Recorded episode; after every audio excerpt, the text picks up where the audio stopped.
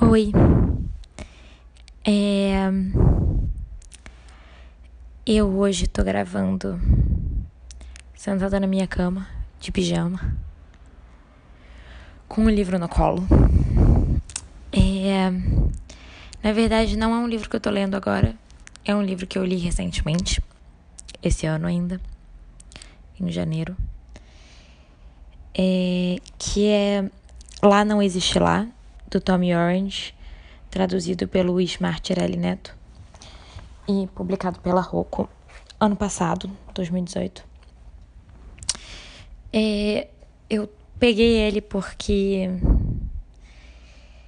eu tava conversando com a minha irmã, porque ela acabou de ler também. E ela, como eu, não gostou muito do final. E aí eu parei para pensar no quanto enfim, no que, que eu tinha gostado e no que eu não tinha gostado. E tem várias coisas que eu gostei muito, especialmente muitos trechos que eu achei muito bonitos. E um texto, um tom e uma linguagem, um ritmo excelentes, assim. Tanto que meu, meu exemplar tá todo cheio de post-its marcando páginas. E aí eu quero ler um trecho para vocês é... é um trecho angustiante, porque é um livro angustiante, então eu aviso que é um trecho que vai falar de morte e de violência. Mas é... foi um dos trechos que eu achei mais marcantes quando eu li. É do interlúdio. Então, não depende do enredo do livro, então é um bom trecho para eu ler aqui para vocês meio fora de contexto. Como eu falei, é do livro Lá Não Existe Lá, do Tommy Orange, traduzido pelo Smart Tirelli Neto. E lá vamos nós. Morte aparente. Não teremos chegado esperando uma troca de tiros, um atirador. Ainda que aconteça tantas vezes, que o vejamos acontecer tantas vezes em nossas telas. Caminhamos ainda em nossas vidas pensando: não, mas nós não.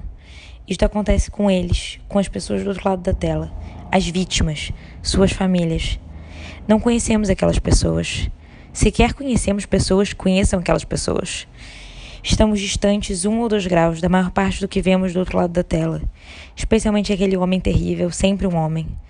Assistimos e sentimos o horror, o ato inacreditável por um dia, por dois dias inteiros, por uma semana.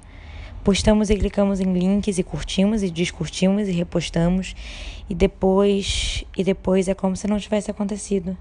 Seguimos em frente, surge a próxima coisa. Nos habituamos a tudo, a ponto de nos habituarmos a nos habituar a tudo. Ou apenas pensamos que estamos habituados até o atirador, até o encontrarmos na vida real, quando ele está lá conosco, os tiros virão de todas as partes, de dentro, de fora, do passado, do futuro, do agora, e não sabemos de imediato onde está o atirador. Os corpos cairão. O grave dos estrondos fará com que nossos corações percam o compasso. A descarga de pânico e centelhas e suor sobre nossa pele, nada será mais real que o momento em que soubermos em nossos ossos que o fim está próximo. Haverá menos gritaria do que se espera. Será aquele silêncio de, pre... de presa ao esconder-se o silêncio de tentar desaparecer, não estar lá fora. Fecharemos os olhos, iremos fundo lá dentro. Vamos esperar que seja um sonho ou pesadelo, esperar que com fechar os olhos acordemos talvez para aquela outra vida. De volta ao outro lado da tela, onde podemos assistir da segurança de nossos sofás e quartos, de assentos de ônibus e trem, em nossos escritórios, qualquer lugar que não seja lá, no chão, nos fazendo os mortos, portanto não nos fazendo nada de mortos, Correremos como fantasmas de nossos próprios cadáveres, na esperança de fugir dos tiros e do silêncio estrondoso da espera, pelo disparo do próximo tiro, esperando que mais uma linha aguda e quente atravesse uma vida, corte uma respiração, traga veloz demais o calor e depois o arrefecimento de uma morte cedo demais. Temos esperado que o atirador surja em nossas vidas, do mesmo modo como sabemos que a morte está e sempre esteve em nosso encalço, com sua foice decisiva, seu corte permanente. Quase esperamos sentir o estrondo de tiros disparados nas redondezas, jogarmos no chão e cobrirmos nossas cabeças, sentirmos-nos como um animal preso na pilha sobre o chão.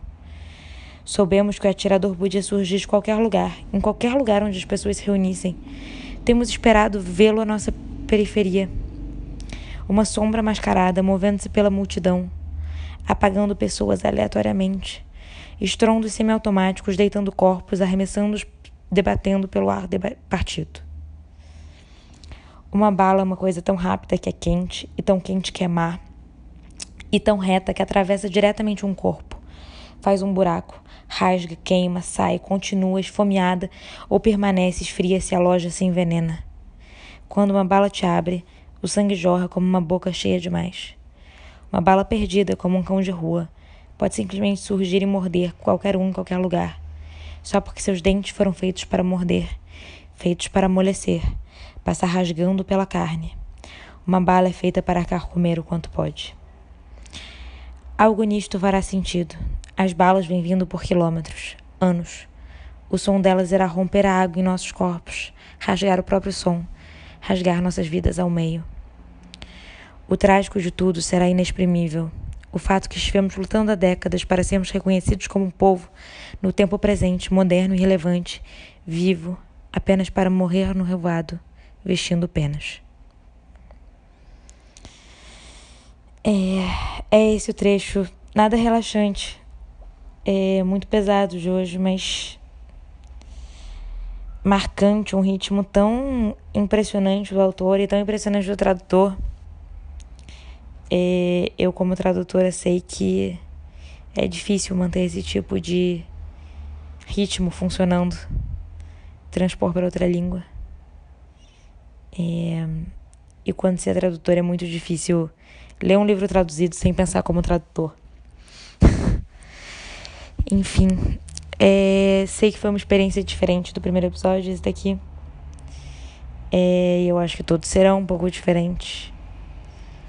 Mas tenho gostado dessa experiência aqui de ler para vocês. Então vamos seguindo com elas. Espero que vocês estejam gostando também. Então, é isso. Até a próxima. Eu mais uma vez não me apresentei no começo. Meu nome é Sofia Soter eu sou tradutora e escritora. E vocês podem dar uma olhada no meu site, sofiasoter.com, Sofia com F, Soter com só. Eu tô no Twitter também, em Sofia Soter. E agora sim, deixo vocês porque já ficou grande esse episódio. É, até a próxima e boa noite.